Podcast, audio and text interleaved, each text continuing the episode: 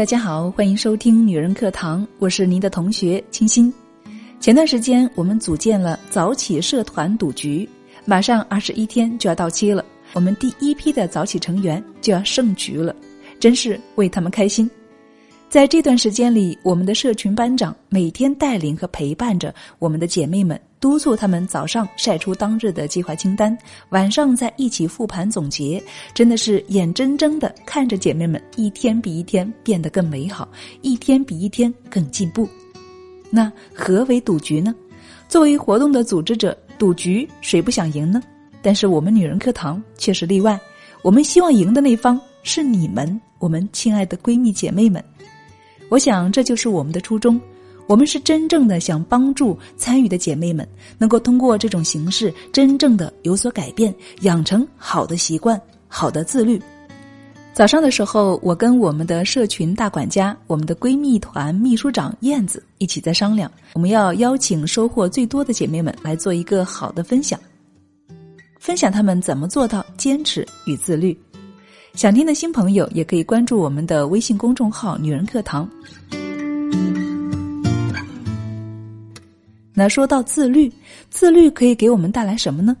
短时间可能看不出来，但是如果加上一个时间长度，亲爱的们，你们所能想象到的最好的结局是什么呢？给大家一道题吧。想象一下，假如我们自己能够很好的按照理想中那样做到自律，好好的规划自己的人生，好好的充实自己的学习等等，那么五年后我们可能会是什么样呢？有兴趣的朋友可以在节目下方给我们留言和互动。听说公众分享更能够有利于你达成目标哦。好的，那既然说到这个话题了，今天呢，我们就一起来分享一篇相关的文章：那些极度自律的人后来都怎么样了？作者苏西西，下面让我们一起来聆听和学习。所有那些让人变得更好的选择，执行起来都不会太容易。很多人羡慕别人的精彩和成功，但是了解到别人背后那种近乎残酷的自我管理时，又会打退堂鼓。这也就是这个世界上为什么平凡普通的人占了大多数。你见过现代社会却过着如同苦行僧一般的人吗？我见过。多年前我在上大学时，曾给一个高中女孩做过两年的家教。她的父母开了一家四 S 店，家境很好，住在富士的豪宅里，出有名车代步。小姑娘有个哥哥，当时年近三十，身材高大，笑起来有点像是好莱坞的巨石强森，暖暖的型男。女孩最崇拜自己的哥哥，从他的口中我了解到，这位强森名校 MBA 毕业，就任知名的外企 HRM，生活自律到令人发指，每天五点起床，坚持晨跑，晚下班后在二十四小时的健身房里虐鸡两小时，不沾烟酒，不碰茶，也不喝咖啡，凡是具有刺激和成瘾性的，他全部 say no。一日三餐四季不变，全是粗粮、果蔬、鱼肉，不加沙拉或是麻辣的调剂味，跟他喝的白开水一样索然无味。说实话，那上面任何一条，我觉得能够坚持下来都绝非凡品。每天晚上，光是看看他坐在餐厅里咀嚼那些所谓的健康食品，我都觉得饱腹感满满，好吗？时间也被他安排的滴水不漏。回国几年，业内能考的证件都考得差不多了。女孩说，她哥哥马上要辞职去自己创业，但是我没有看到，因为毕业后没有时间做兼职家教了。十多年后，我在一家健身房偶遇到强森，他正指导着一个七八岁的小正太举哑铃，那正太活脱脱就是他脱下的模子，深邃的五官和雪白的牙齿令人过目不忘。而最令我惊讶的是，他这么多年好像一点变化都没有，身材挺拔，肌肉有型，头发茂密，笑容灿烂，看起来依然是三十不到的样子。时光仿佛在他身上停止了流动，而算起来，他怎么着也有四十出头了吧？他居然还能够认得出我，笑着打招呼：“你是小苏老师。”我们寒暄起来，才知道他早已创业成功。因为酷爱健身，所以自己开了一家健身会馆。会馆的墙面上悬挂着他小时候和现在的对比照片，我只能说太励志了，好吗？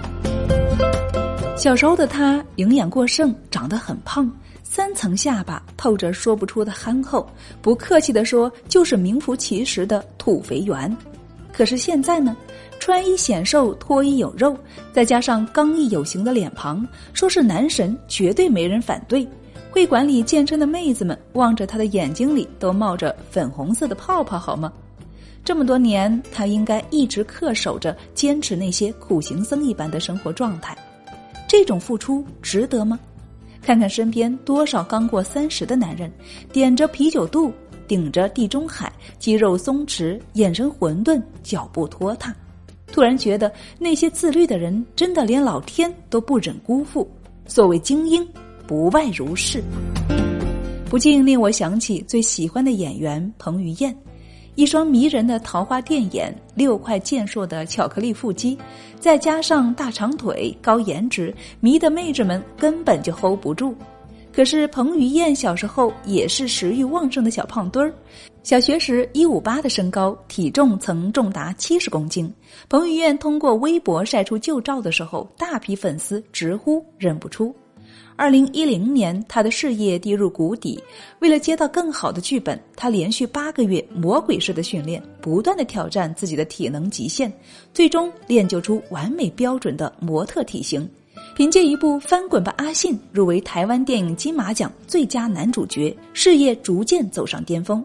他也坦言自己是易胖体质，为了维持最佳的镜头感，不论多忙，每天都要抽出时间去健身数小时，食欲更是严格的控制，有十多年不曾吃饱过，也几乎忘记了糖是什么滋味儿。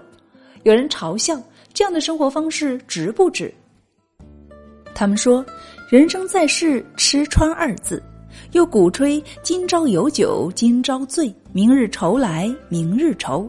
或者手捂胸口，闭眼嘶吼，原谅我这一生放荡不羁，爱自由。可是，您有诗人罗隐的旷世才情吗？或者您有黄家驹在音乐领域的顶级造诣吗？什么都没有，那我就呵呵了。放任自己随波逐流，没人责怪您。但是跳出来嘲讽那些努力上进又严格自律的人，那就真的和跳梁小丑没有什么区别了。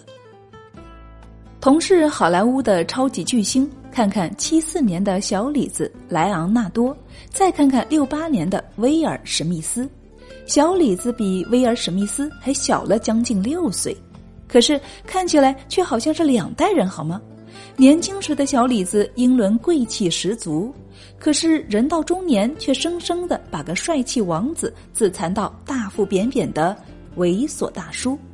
这也是他演技杠杠，却落得个奥斯卡专业陪跑二十年笑柄的主要原因。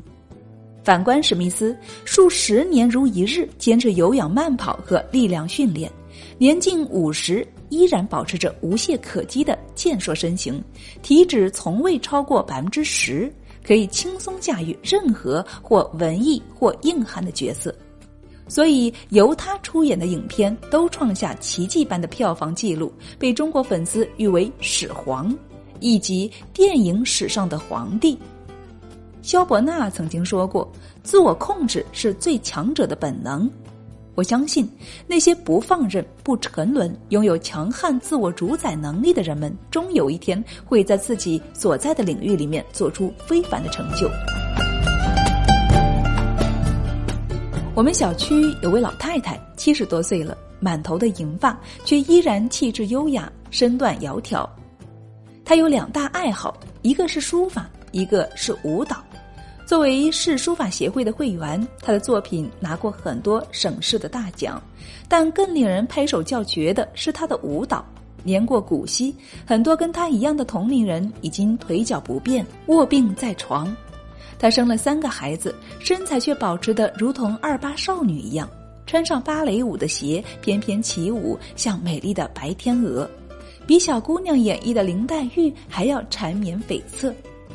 她也是那种自律管理到达极致的女人，从年轻的时候就开始吃斋念佛，不沾荤腥，每餐只吃七分饱，不论刮风下雨，每天雷打不动的练习瑜伽或芭蕾两个小时。据说文革中他受尽了折磨，红卫兵一天只给他一碗水，他一半用来润喉，一半也要用毛巾蘸水把面庞清洗得干干净净。孙子留美回国，带回金发碧眼的准孙媳。那洋妞来到老太太温馨典雅的家中，看到身着旗袍、化着淡妆、气质卓然来迎接他们的奶奶时，惊艳不已。中国的奶奶好有气质，我以为宋美龄在世也不过如此了。在我们小区传为美谈，这是最高的赞誉。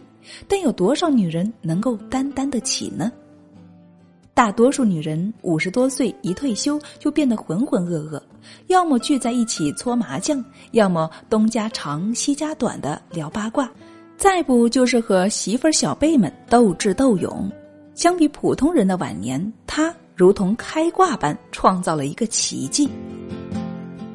哲学家康德曾经说过：“所谓自由，不是随心所欲，而是自我主宰。”是的，那些让人变得更好的选择，执行起来都不会太容易。很多人羡慕别人的精彩和成功，但是了解到别人背后那种近乎残酷的自我管理时，又会打退堂鼓。这也就是这个世界上为什么平凡普通的人占了大多数。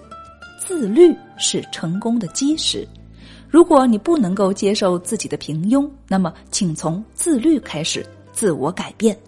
极致自律的体验一开始可能是痛苦，可是再痛也痛不过辜负自己的心痛，再苦也苦不过失去希望的煎熬。制定计划，然后坚定不移的执行起来。一句著名的广告语是这样说的：“自律给你自由，欲望人人都有，只有自我约束者才能够得到更好的释放。”所以，亲爱的们，相信你的自律，相信你所做出的每一份努力，时光都会在未来的日子里以另外一种美好的形式馈赠给你。距离成功越近，越是路广人稀，因为能够坚持下去的人真的。不多。好了，亲爱的朋友，文章分享完了，你有什么样的感受呢？我们女人课堂从开播以来，一直倡导和传播积极正面的能量，旨在帮助广大的女性姐妹们通过学习和实践做更好的自己。到目前为止，我们已经成功影响了近十万人。亲爱的姐妹，如果你也渴望改变，如果你也想成为更好的自己，欢迎您加入我们这个温暖有爱的大家庭里面。关注微信公众号“女人课堂”，从导航栏申请进入社群，和我们一群小伙伴共同来学习和探索。我们建有几十个闺蜜社群，有不同的主题学习，如时间管理、目标管理、婚恋情商修炼、播音爱好训练，以及我们近日刚开的写作训练。更多的专题还有待亲爱的你一起来参与。好了。本期就是这样了，播的我也是热血沸腾。我是清新，是您的好朋友，也是陪伴您一路学习和成长的小伙伴。姐妹们，我在女人课堂等着你哦，让我们下期再见喽。